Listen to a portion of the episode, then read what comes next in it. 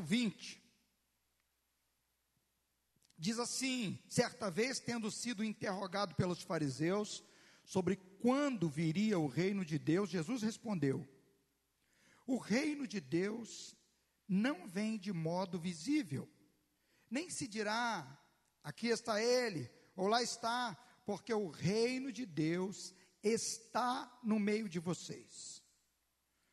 Depois, disse aos seus discípulos: Chegará o tempo em que vocês desejarão ver um dos dias do filho do homem, mas não verão. Dirão a vocês: lá está ele, ou aqui está. Não se apressem em segui-los, pois o filho do homem no seu dia será como relâmpago, cujo brilho vai de uma extremidade à outra do céu. Mas antes é necessário que ele sofra muito e seja rejeitado por esta geração. Assim como foi nos dias de Noé, também será nos dias do filho do homem. O povo vivia comendo, bebendo, casando-se e sendo dado em casamento até o dia em que Noé entrou na arca. Então veio o dilúvio e os destruiu a todos. Aconteceu a mesma coisa nos dias de Ló. O povo estava comendo e bebendo, comprando e vendendo, plantando e construindo. Mas no dia em que Ló saiu de Sodoma, choveu fogo e enxofre do céu e os destruiu a todos. Acontecerá exatamente assim no dia em que o Filho do Homem for revelado. Naquele dia, quem estiver no telhado de sua casa não deve descer para apanhar os seus bens dentro de casa. Semelhantemente, quem estiver no campo não deve voltar atrás por coisa alguma. Lembrem-se da mulher de Ló. Quem tentar conservar a sua vida perderá, e quem perder a sua vida a preservará. Eu digo a vocês, naquela noite, duas pessoas estarão numa cama, uma será tirada e a outra deixada. Duas mulheres estarão moendo trigo juntas, uma será tirada e a outra deixada. Duas pessoas estarão no campo, uma será tirada e a outra deixada. Onde, Senhor? perguntaram eles. Os discípulos, é claro, a quem, Jesus, a quem Jesus estava falando essas coisas. Ele respondeu: Onde houver um cadáver ali, se ajuntarão os abutres. Pai, em nome de Jesus, somos gratos a Ti pela Tua palavra lida. Pedimos que o Teu Espírito Santo nos guie na meditação desta palavra e que o Senhor fale ao nosso coração. Que hoje ninguém, ó Deus e Pai, deixe a sua mente voar para outro lugar senão fixado a, fixando a sua mente nesta palavra que é viva, poderosa, nesta palavra lida. Fala o nosso coração e abre os nossos olhos para enxergar o que o Senhor quer que enxerguemos. Em nome de Jesus, amém e amém. Graças a Deus. Quero convidar você a manter a sua Bíblia aberta nesse texto. E antes de entrar no texto propriamente dito, eu queria convidar você a pensar um pouquinho comigo. Talvez você já tenha ouvido a frase de que não são as afirmações que movem o mundo, mas as perguntas. Talvez você já tenha ouvido essa frase. Na verdade, o homem é provocado por perguntas. E nesse texto que estamos lendo, é, foi uma pergunta que motivou Jesus a falar tudo o que falou. E a pergunta foi dirigida a Jesus por gente que dali a poucos poucas semanas ou meses estariam crucificando Jesus. Os líderes religiosos da época. Gente que tinha poder nas mãos. E eles perguntaram quando viria o reino de Deus. A verdade, irmãos, é que muitas perguntas não são feitas com o objetivo de é, receber a resposta real do que de fato é. Eu quero desafiar aqui nessa noite, você, esposa, você, esposo, você tem coragem de perguntar para sua esposa, ou para o seu esposo, ou você pai, ou você filho, perguntar para sua mãe, ou perguntar para o seu filho, e esperar uma resposta verdadeira e autêntica o que ele pensa a seu respeito. Como você me vê? Ou assim, o que, que eu tenho feito que tem te ofendido, que tem te desagradado? Sem querer uma resposta do seu jeito, uma resposta bajuladora, mas a resposta verdadeira. Muitas perguntas que eram feitas a Jesus e o, o objetivo das perguntas era pegar, era uma pegadinha para ver se Jesus caía nela. Jesus estava sempre preparado para responder. E o apóstolo Paulo nos recomenda a estar sempre prontos a responder àquele que pedir razão da nossa fé. Por que você crê assim? Por que você acredita nisso? Irmão, nós estamos vivendo num tempo de narrativas. As pessoas apresentam, falam uma coisa, e quando você as espreme, elas não sabem por que estão dizendo. Ainda ontem estava vendo uma entrevista onde um repórter confrontou um empresário dizendo a sua empresa é propagadora de ódio. E o empresário disse assim: Ótimo, me apresente uma. E o repórter deu uma gaguejada, porque ele fez uma afirmação, mas não tinha como provar. E o, e o, o empresário, então,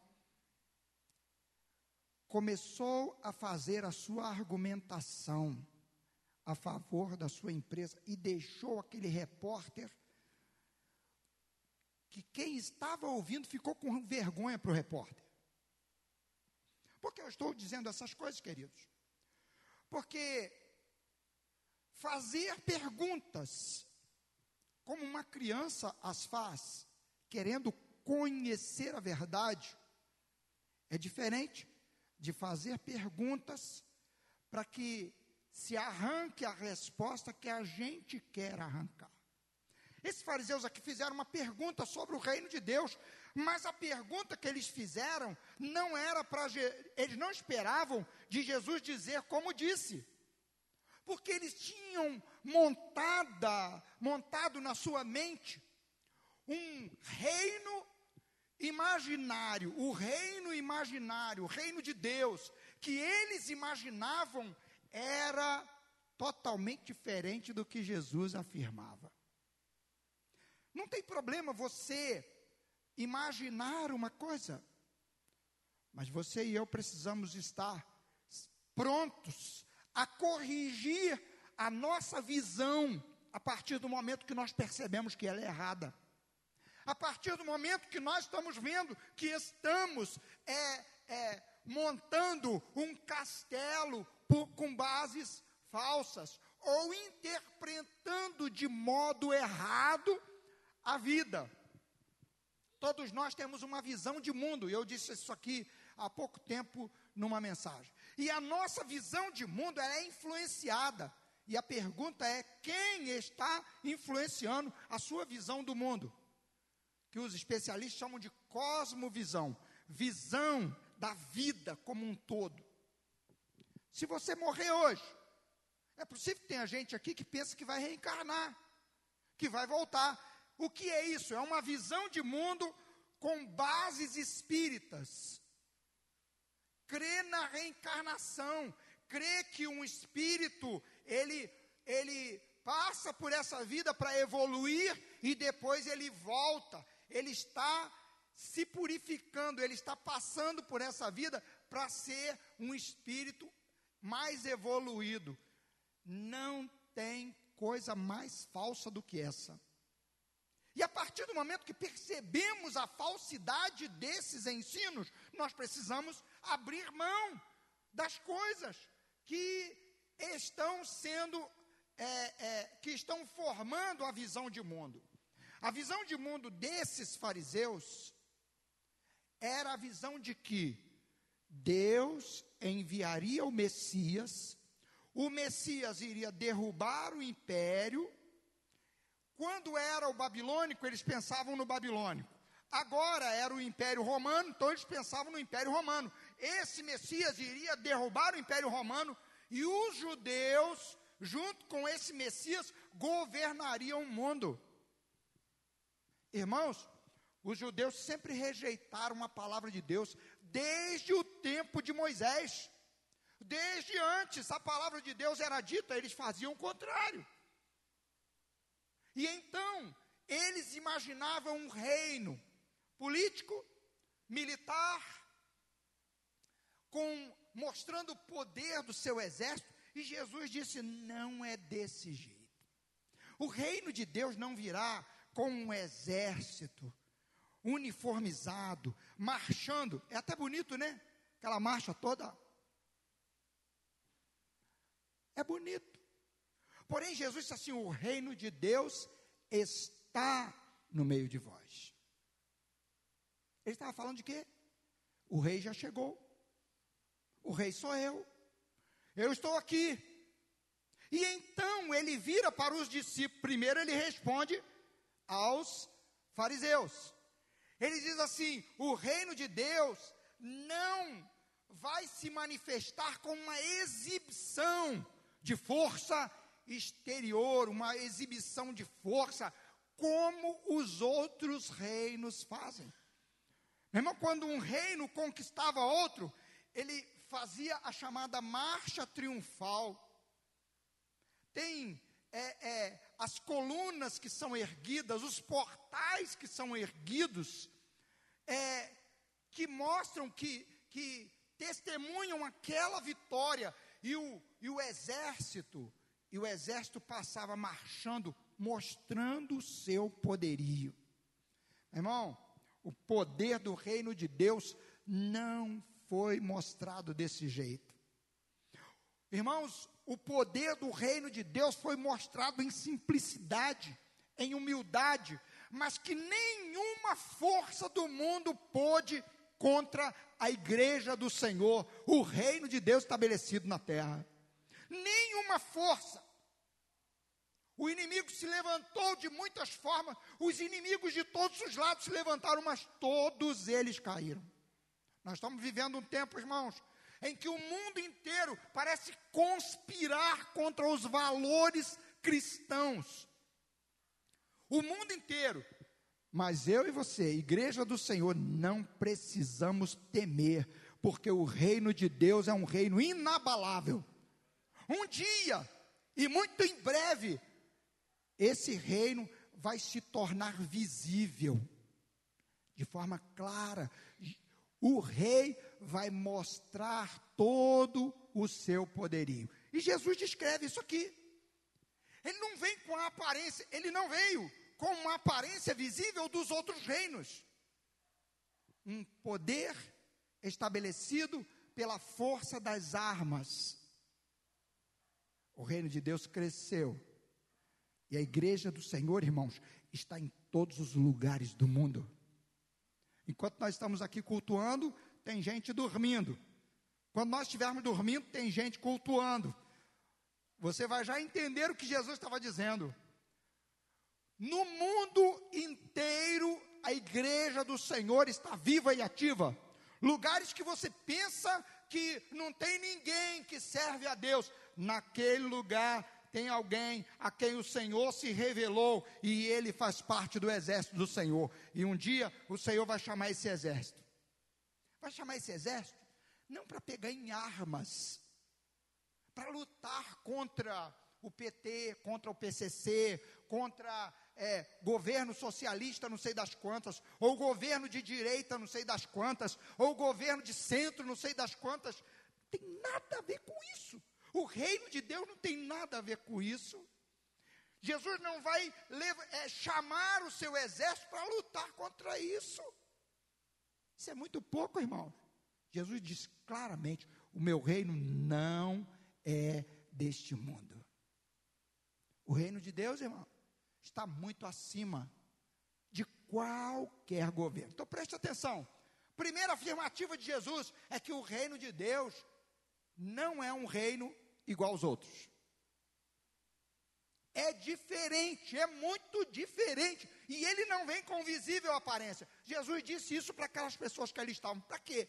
Para quebrar a ideia deles de que o rei, o Messias, viria é, é, e se estabeleceria o seu trono. O reino de Deus não é uma democracia. O reino de Deus, a expressão reino, é porque nos tempos de Jesus era a forma de governo que o mundo inteiro conhecia.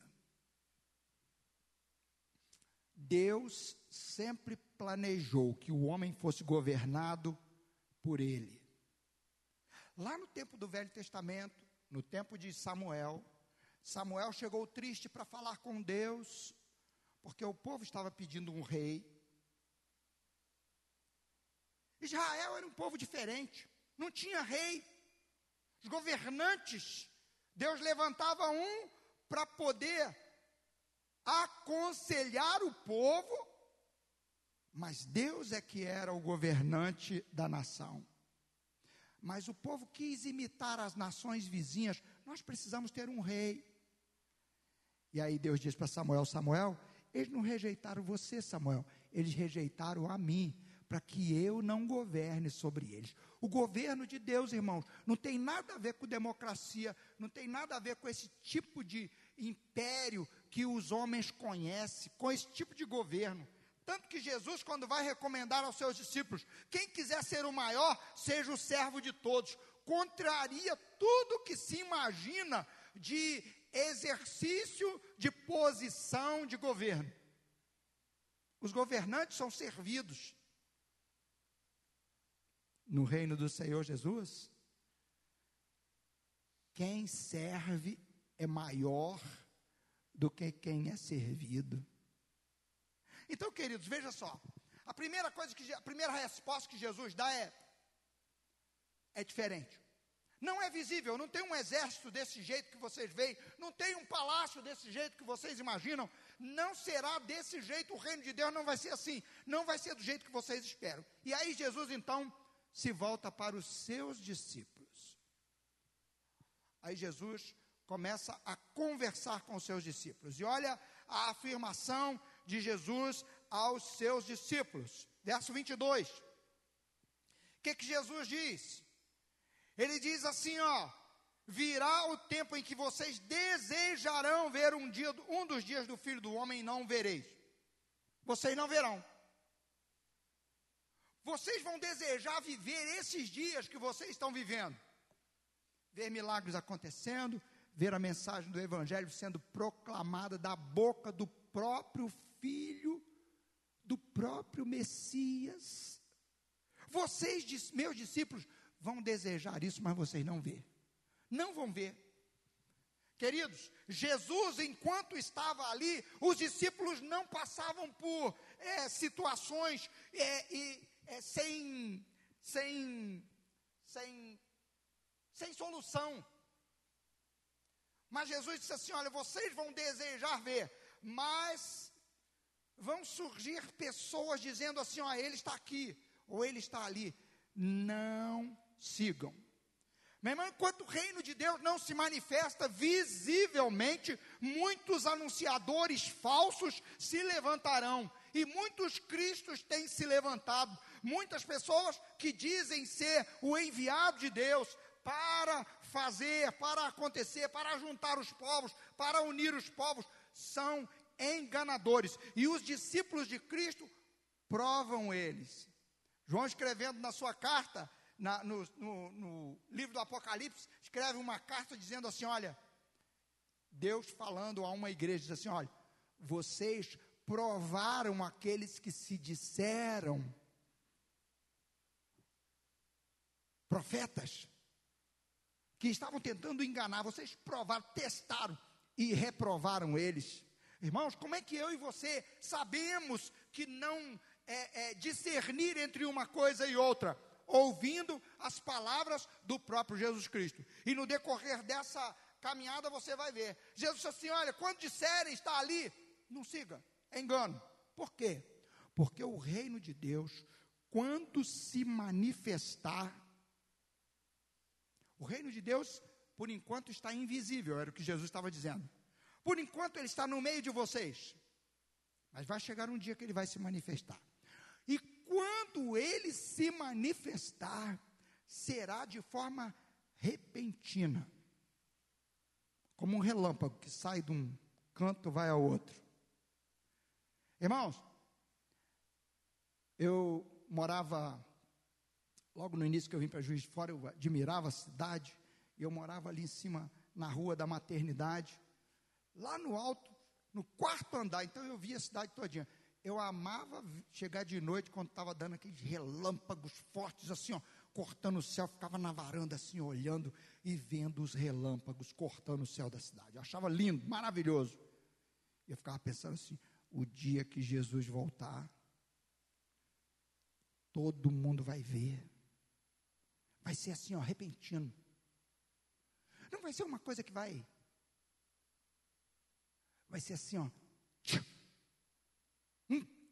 Quando fala de um relâmpago, não dá para esconder um relâmpago, irmão. Você já viu quando você está dentro de casa e um relâmpago à noite assim, ó, principalmente quando falta luz, né? Aí passa aquele relâmpago assim, você pode estar tá no lugar mais escuro da casa, clareia tudo. Não dá para esconder um relâmpago, mas a palavra de Deus mostra que é tão repentino, é tão rápido, e eu e você precisamos estar atentos. Jesus diz que será como um relâmpago. Então eu preciso estar consciente de que não vai ser coisa que vai deixar o povo enganado. O povo de Deus não será enganado, porque Jesus deu os sinais claros. Vai acontecer repentinamente. Jesus fala isso e eu e você precisamos ficar atentos. Por quê? Porque ao mesmo tempo que Jesus fala que vai ser repentinamente, de uma, é, é, é, de uma forma rápida, Jesus também diz que ele vai acontecer num tempo, num tempo esquisito, um tempo igual a esse que a gente está vivendo. Qual é o tempo, irmão? Olha o texto comigo aí.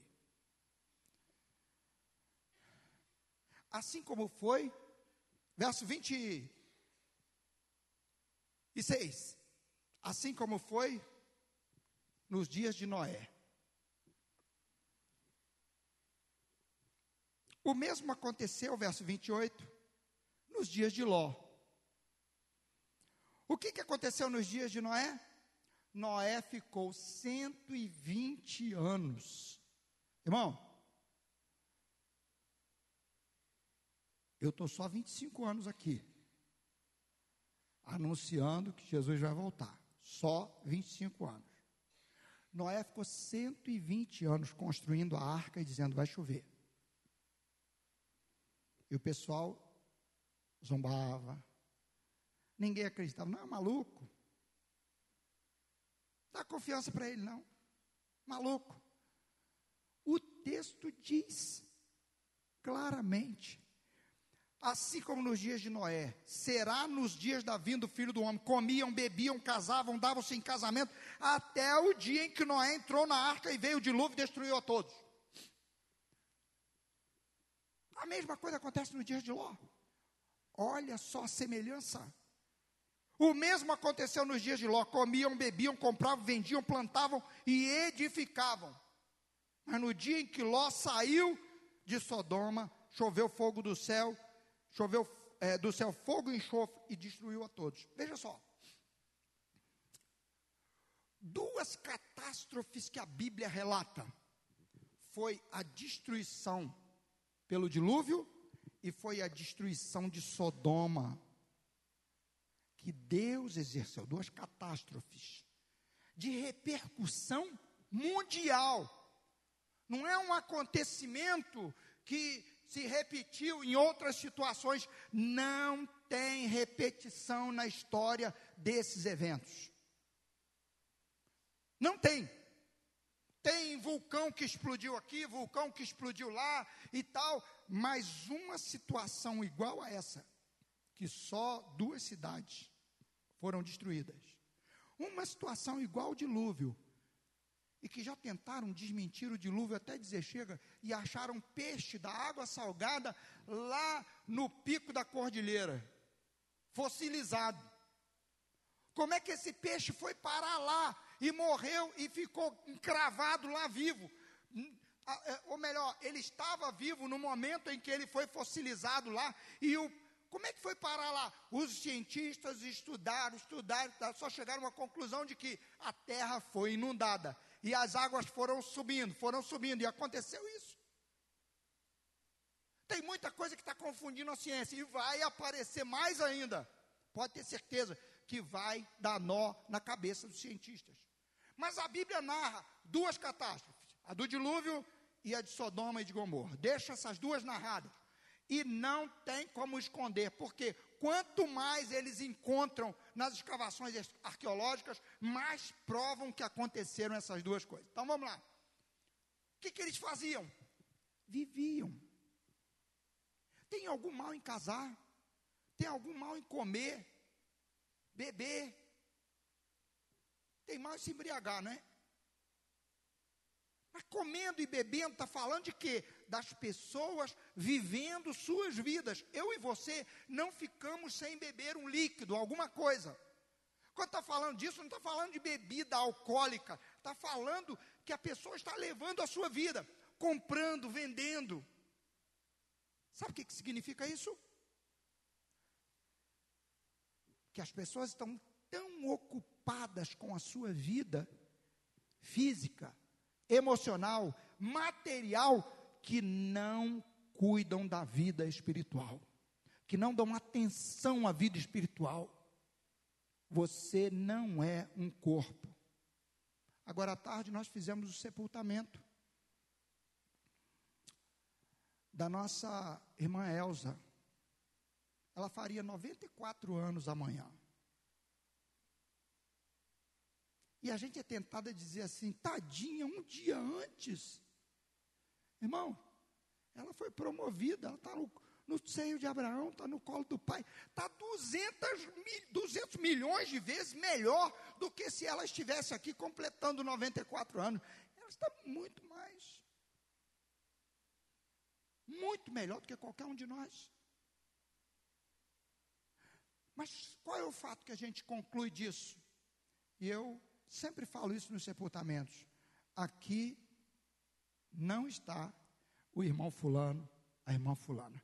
Aqui está o corpo, que vai à terra, mas que no dia em que a trombeta tocar, o apóstolo Paulo escrevendo aos Tessalonicenses diz assim: os mortos ressuscitarão primeiro, depois nós, os vivos, seremos transformados e encontraremos com o Senhor nos ares. Queridos, a palavra de Deus é clara. Nós somos um espírito que habita um corpo. A Bíblia diz: e o corpo volte à terra de onde era, e o espírito a Deus que o deu. E nós, queridos, se desprezarmos a nossa vida espiritual, nós estaremos sendo contados como esse que Jesus aqui diz. E tem mais, queridos. A Bíblia diz que vai isso vai acontecer num tempo em que as pessoas estão desprezando a vida espiritual, estão cuidando simplesmente das suas carreiras. Carreira profissional. Tem problema nisso? Cuidando de ajuntar dinheiro. E quanto mais ajunta, mais precisa juntar, porque ainda tem pouco. Cuidando, é, é cuidando de prover material para sua casa. Tem erro nisso? Não tem. O grande erro está em colocar essas coisas como prioridade das suas vidas, e a prioridade é uma relação com Deus. Certa vez um barqueiro estava atravessando, não sei se você já ouviu essa história, barqueiro atravessando, e o camarada pagou a passagem, tal, entrou no barco, e conversando com o barqueiro, aí no bate-papo, aí ele pergunta para o barqueiro, você já estudou filosofia? Ele, não. Então você perdeu um terço da sua vida. Você conhece matemática? Não. Então você já perdeu outro terço da sua vida. Aí o barco bate numa pedra e começa a afundar. Aí o barqueiro virou e falou assim: Você sabe nadar? Aí ele não. Então você já perdeu a sua vida toda. E o barqueiro tchum, tchum, tchum, saiu nadando. Meu irmão, tem coisas que são fundamentais. A sua vida espiritual precisa ser cuidada. Sabe por quê? Porque senão, quando chegar aquele dia, você vai ser pego de surpresa, como todos, será uma surpresa para todos, mas você será pego despreparado. O que é que prepara você para a vinda do reino de Deus? Uma relação próxima, íntima com Jesus. E Jesus, em Lucas capítulo 11, verso 23, diz assim: Olha, não se enganem, quem comigo não ajunta, espalha. Quando nós priorizamos as coisas da vida, as coisas materiais, as coisas emocionais, nós nos afastamos daquele que é o doador da vida, daquele que nos prepara para o encontro com o Senhor. Vai chegar o dia que Jesus vai voltar para buscar, e pode ser hoje. Pode ser hoje. Mas se o dia da volta de Jesus demorar mais 50 anos, o dia da sua partida vai chegar. E eu não quero te assombrar, mas pode ser hoje.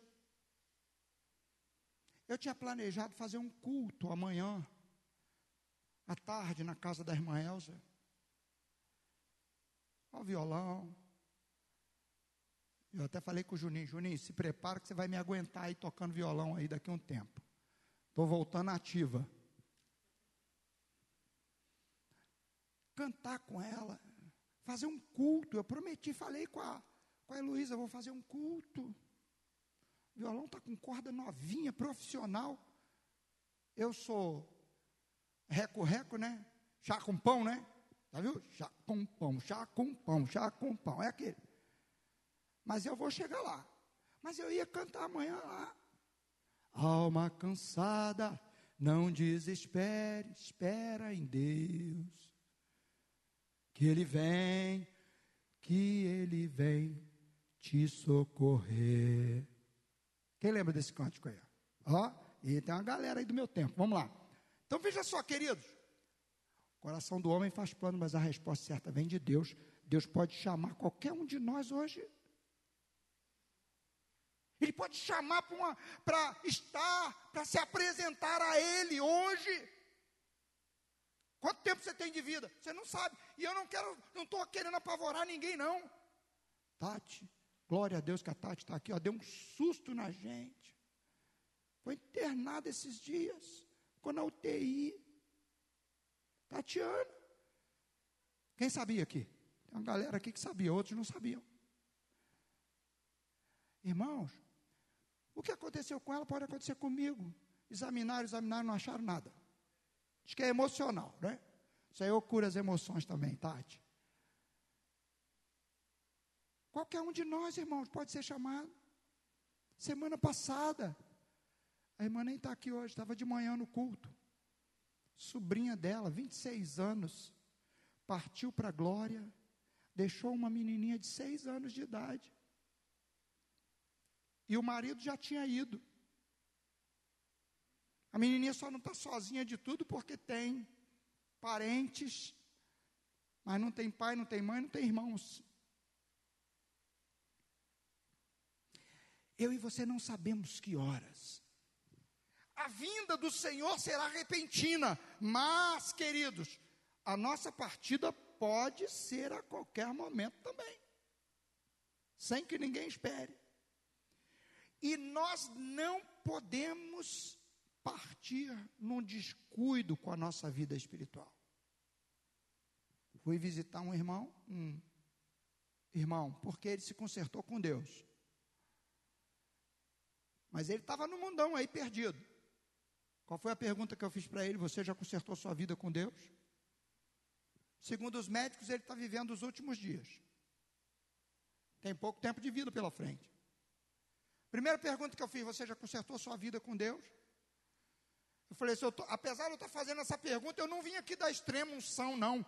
Eu sou pastor, eu vim dizer para você que há socorro no Senhor Jesus. Deus pode te curar, tirar dessa situação e você testemunhar um milagre daqueles que choca a medicina.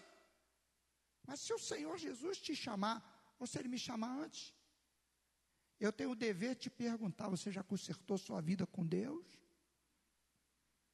Você é daqueles que está se ajuntando com o Senhor Jesus, ou é daqueles que acha que está no muro, né?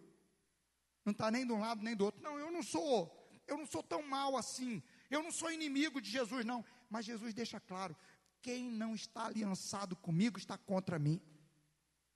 Quem não é comprometido comigo está comprometido com o meu inimigo. Essa é a afirmação do Senhor Jesus. Então, queridos, veja só, não descuide da sua vida espiritual, porque aquelas pessoas descuidaram e foram pegas de surpresa. Jesus usa esses dois exemplos, mas Jesus apresenta uma outra situação. Ele diz assim: Olha, a, a, na minha volta, ninguém vai poder escapar. Jesus usa uma palavra ali, ele fala uma coisa assim: quem estiver no telhado, não volte em casa, não desça. Quem estiver no monte, não vá em casa buscar. Ele está fazendo uma menção o que aconteceria alguns anos depois, quando o general Tito invadiu, é, cercou a cidade de Jerusalém e tomou a cidade. Então, a, o cerco, quando acontecia, o, o negócio está sendo anunciado, está sendo anunciado, a rebeldia das pessoas, o pessoal se rebelando contra Roma, e tal, e tal, e tal, está sendo anunciado. E os discípulos que tinham ouvido Jesus estavam atentos. Segundo Flávio Joséfo, um historiador, Flávio Joséfo diz que não tinha um cristão dentro de Jerusalém quando o general Tito cercou a cidade. Todos eles estavam tão atentos às palavras do Senhor Jesus que eles começaram a perceber o andamento da situação e lá do monte mesmo foram embora para o outro lado. Lá do outro lugar foram embora para o outro. Os que estavam na cidade assim, ó, Vamos sair. Não, vamos pegar a mochila. Quem pega a mochila, larga a mochila para lá. Vamos pegar o ouro que está lá guardado lá dentro. Larga isso para lá, vamos sair fora. E não tinha um cristão dentro de Jerusalém. Por quê? Prestaram atenção nas palavras do Senhor Jesus. Jesus está dizendo o quê? Que eu e você precisamos valorizar a volta dele e prestar atenção nisso, porque ninguém vai escapar. Irmãos, só existirá e só existe dois povos: o povo que está aliançado com Deus e o povo que está vivendo a sua vida, comendo, bebendo, se divertindo, ocupado unicamente com as coisas desta vida. E a sua vida, meu irmão, sua vida, a minha vida, nós não sabemos quanto tempo tem. Nós precisamos ser comprometidos com o Senhor, porque ninguém vai escapar. Mas uma coisa que Jesus está dizendo, que ele, ele diz assim: lembrem-se da mulher de Ló. Sabe por que, que ele fala da mulher de Ló? Porque na cidade de Sodoma, quem não conhece a história, eu vou explicar aqui agora. Quando é, Deus decidiu destruir a cidade de Sodoma, quem estava lá? Ló, o sobrinho de Abraão. E a Bíblia diz que Ló era um homem justo. Ele afligia sua alma por causa da imoralidade de Sodoma. Todos os dias ele afligia sua alma. E as filhas de Ló já estavam moças e prometidas em casamento a, um, a, a dois rapazes de lá. Então, Deus resolve destruir a cidade e a Bíblia diz que por amor a Abraão, Deus livrou Ló da cidade. Deus tinha uma aliança com Abraão. E Abraão pergunta: Destruirás o justo junto com o ímpio? Porque ele conhecia o sobrinho dele. O sobrinho dele não era da, da, da, dado àquelas imoralidades, àquelas injustiças que aconteciam em Sodoma. Ele sabia quem era. E ele disse assim: Não fará justiça ao juiz de toda a terra? E Deus disse assim: Não destruirei se houver 50 justos. E Abraão então vai argumentando com Deus e fazendo uma espécie de pedido para Deus não destruir a cidade, mas ele acaba a argumentação dele. Ele não acreditou que nas, ele, ele, Abraão para de interceder porque ele pensa o seguinte: não é possível que uma cidade com milhares e milhares de pessoas tenha menos, menos que dez justos. Então, ele para de interceder. E Deus então olha para Sodoma e diz assim: sabe o que acontece? Eu vou destruir a cidade, mas eu vou tirar Ló e a sua família de lá. E tira, e envia dois anjos, e os dois anjos chegam em Sodoma e avisam a, a Ló o acontecimento todo. Não vou contar todo aqui para não é, tomar muito tempo. Mas os dois anjos chegam e a noite começa a escurecer e eles iam dormir na rua. Aí Ló diz assim: de jeito nenhum, vão dormir na minha casa.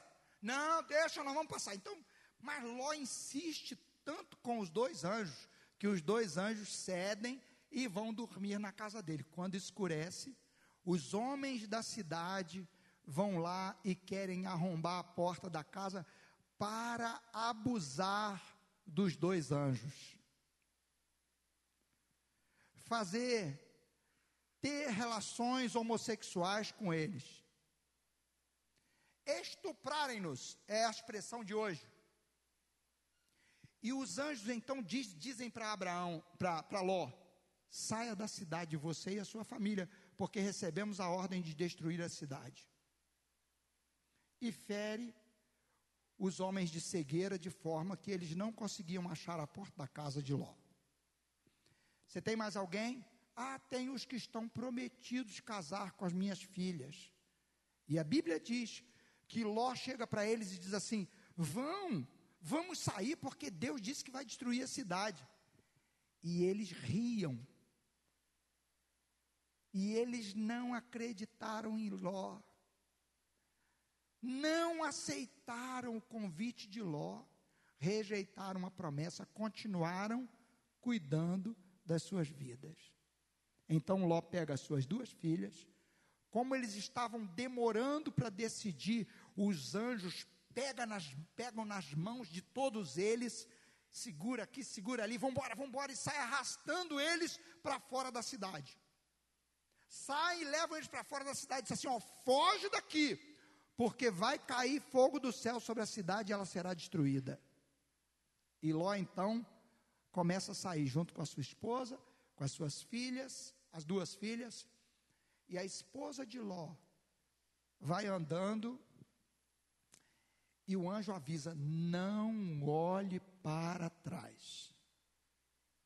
E ela deliberadamente desobedece a ordem do anjo.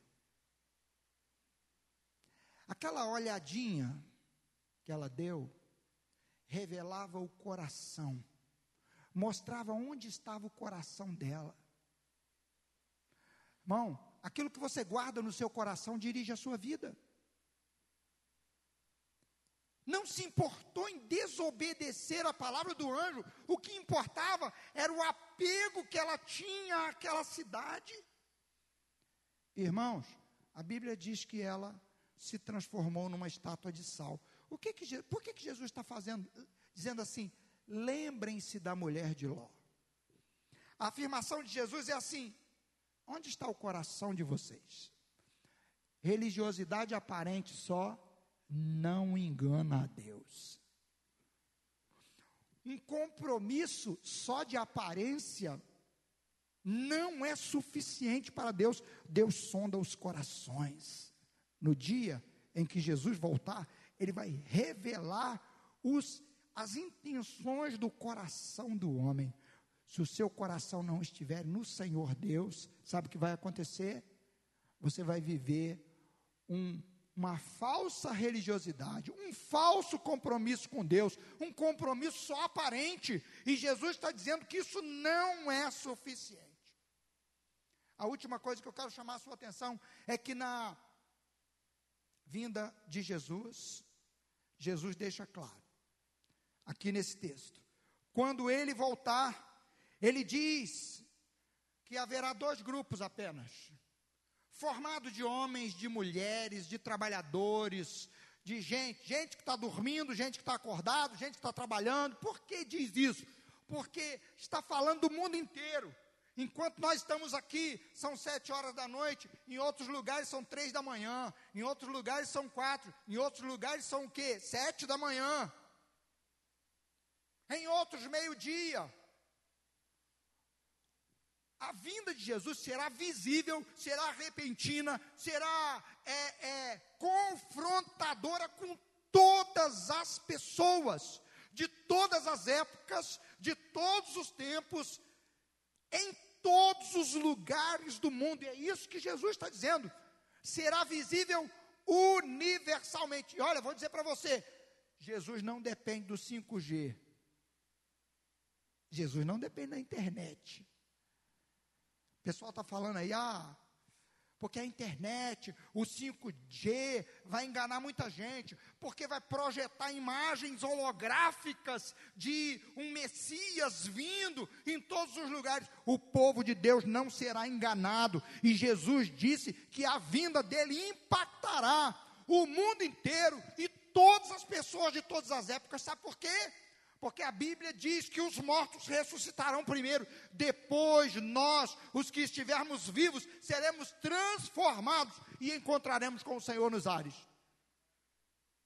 Queridos, em todos os lugares, olha o texto: dois estarão numa cama, um será tirado e o outro deixado. Dois estarão moendo no campo, que era o serviço da época, trabalhando no campo, perdão, e é, é, um será tirado e o outro deixado. Dois estarão é, no moinho, trabalhando. Um será tirado e o outro será deixado. O que, que ele está dizendo com isso?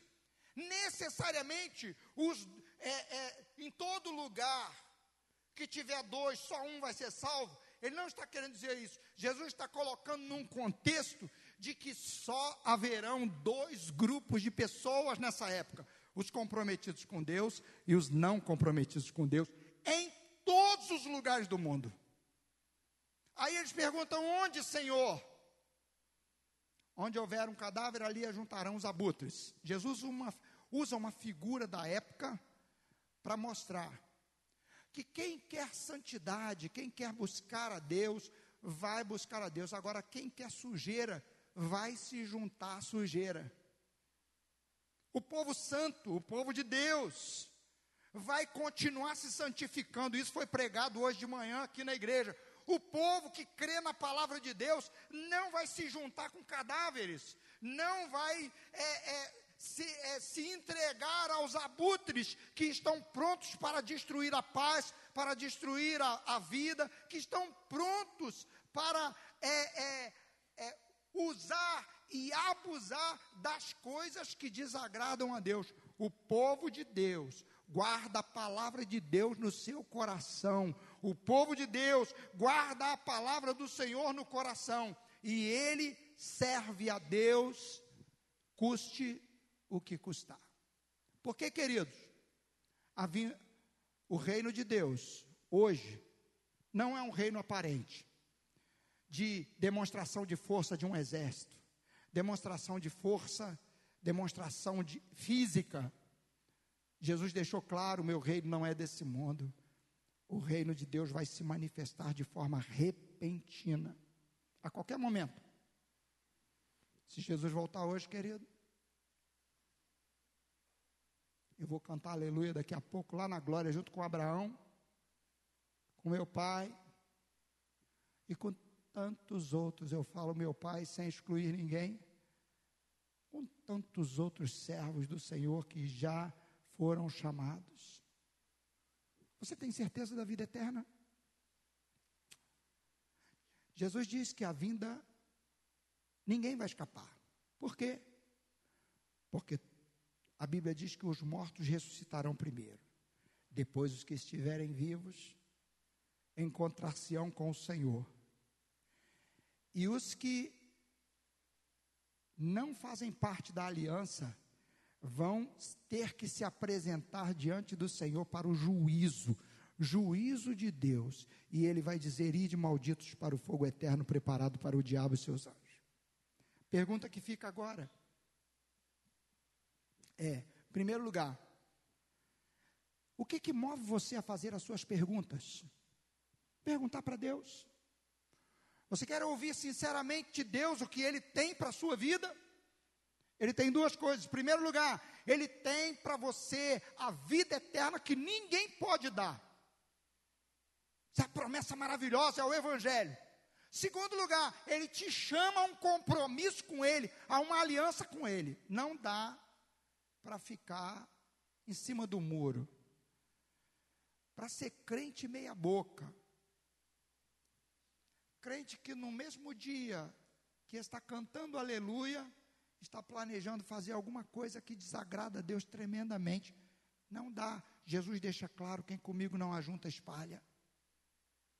E quem não tem aliança com Deus, irmão, cedo, cedo vai é, abrir a boca para falar contra Deus, para é, é, murmurar, para se juntar aos inimigos de Deus. Então Jesus deixa claro isso. Mais uma coisa, que Jesus diz: ninguém vai escapar desse dia. Ninguém. Não adianta tentar esconder. No, no livro do Apocalipse diz assim: montes caiam sobre nós, vão desejar a morte, do que se encontrar com o filho do homem, mas ninguém vai escapar. Todos nós. Apóstolo escritor aos Hebreus diz assim: como escaparemos nós se negligenciarmos, se deixarmos de lado tão grande salvação? Jesus chama você a um compromisso com Ele. E eu quero convidar você a ficar de pé, eu quero orar com você. Por quê? Porque Jesus, aos seus discípulos, aos fariseus, ele respondeu só isso: o reino de Deus não vem com aparência visível desses governos que você conhece. O reino de Deus está entre vocês. E Jesus estava falando o quê? Dele. O Messias, que já tinha vindo, que estava ali. E ele diz assim: Olha, agora não acontecerão essas coisas. Ele vira para os discípulos e diz assim: Olha, não acontecerão essas coisas sem que o filho do homem seja desprezado, seja maltratado, sofra, padeça muitas coisas. Os discípulos estavam falando. Jesus estava falando para os seus discípulos. E Jesus chama a atenção: olha, vocês também vão passar por tempos difíceis. Mas, podem ter certeza, quando essas coisas acontecerem, vocês podem esperar que elas vão se cumprir e vocês vão experimentar a bênção. Aos fariseus, Jesus deu apenas uma resposta, mas aos discípulos, ele deu sinais claros, ele mostrou claramente como as coisas aconteceriam. Tanto que os discípulos, queridos, não se intimidaram de entregar as suas próprias vidas por amor a Cristo. Feche seus olhos um momento, eu quero orar com você. Em qual grupo você se encaixa? No grupo dos comprometidos com Ele, que são ensinados por Ele, que são advertidos por Ele, que recebem é, é, é, direções claras de como servi-lo, de como obedecê-lo, que recebem advertências claras sobre o que está por acontecer. Ou você é daqueles que não tem compromisso com Deus, que não cuida da vida espiritual, que não está se importando. Senhor, o Senhor conhece com cada um que aqui está. Aqui tem gente que tem uma aliança viva contigo. Está lutando com todas as forças para vencer as tentações e manter uma aliança viva contigo. porque o mundo tenta sufocar todo dia essa aliança. É o tempo que passa, é o sofrimento que vem, que tenta sufocar essa aliança. Mas Senhor conhece esse teu filho, Senhor conhece essa tua filha que aqui está. Segura na mão dele, Pai. Tem aqueles, ó Pai, que estão vivendo descuidadamente, levando as suas vidas, comendo, bebendo, casando, comprando, vendendo, trocando, estão deixando a vida levar, não estão cuidando com capricho da sua vida espiritual, da sua relação contigo. Desperta cada um nessa noite, Pai. E eu me ponho diante de Ti pedindo, Deus, ajuda-me a enxergar onde preciso me empenhar mais no cuidado da minha vida espiritual. Porque eu quero que o Senhor me encontre como um servo fiel. Me ajuda, Pai. Ajuda esse meu irmão, ajuda essa minha irmã. A manter viva a chama na alma. Para que se esse dia chegar hoje, quer seja o dia da partida, ou quer seja o dia da tua volta, que o Senhor me encontre. Que o Senhor encontre esse teu filho, encontre essa tua filha, te buscando de coração. Quer ele esteja comprando, ele está comprando porque ele serve a ti. Quer ele esteja comendo, ele está comendo porque ele quer te agradar. Quer ele esteja vendendo, que ele esteja vendendo porque ele quer te agradar. Quer ele esteja no ambiente de trabalho dele, ó Pai, onde os outros estão cuidando só de coisas materiais, ele esteja ali pensando: eu sou um soldado, eu faço parte do reino de Deus e eu quero agradar o meu Deus aqui onde eu estou. A minha aliança vai continuar viva. Eu quero ajuntar com o meu Senhor Jesus. Enquanto eu faço o meu trabalho, me usa, Senhor.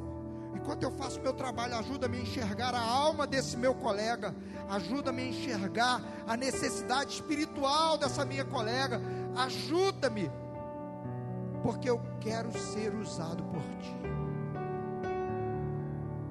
Desperta esse teu filho, desperta essa tua filha nessa noite.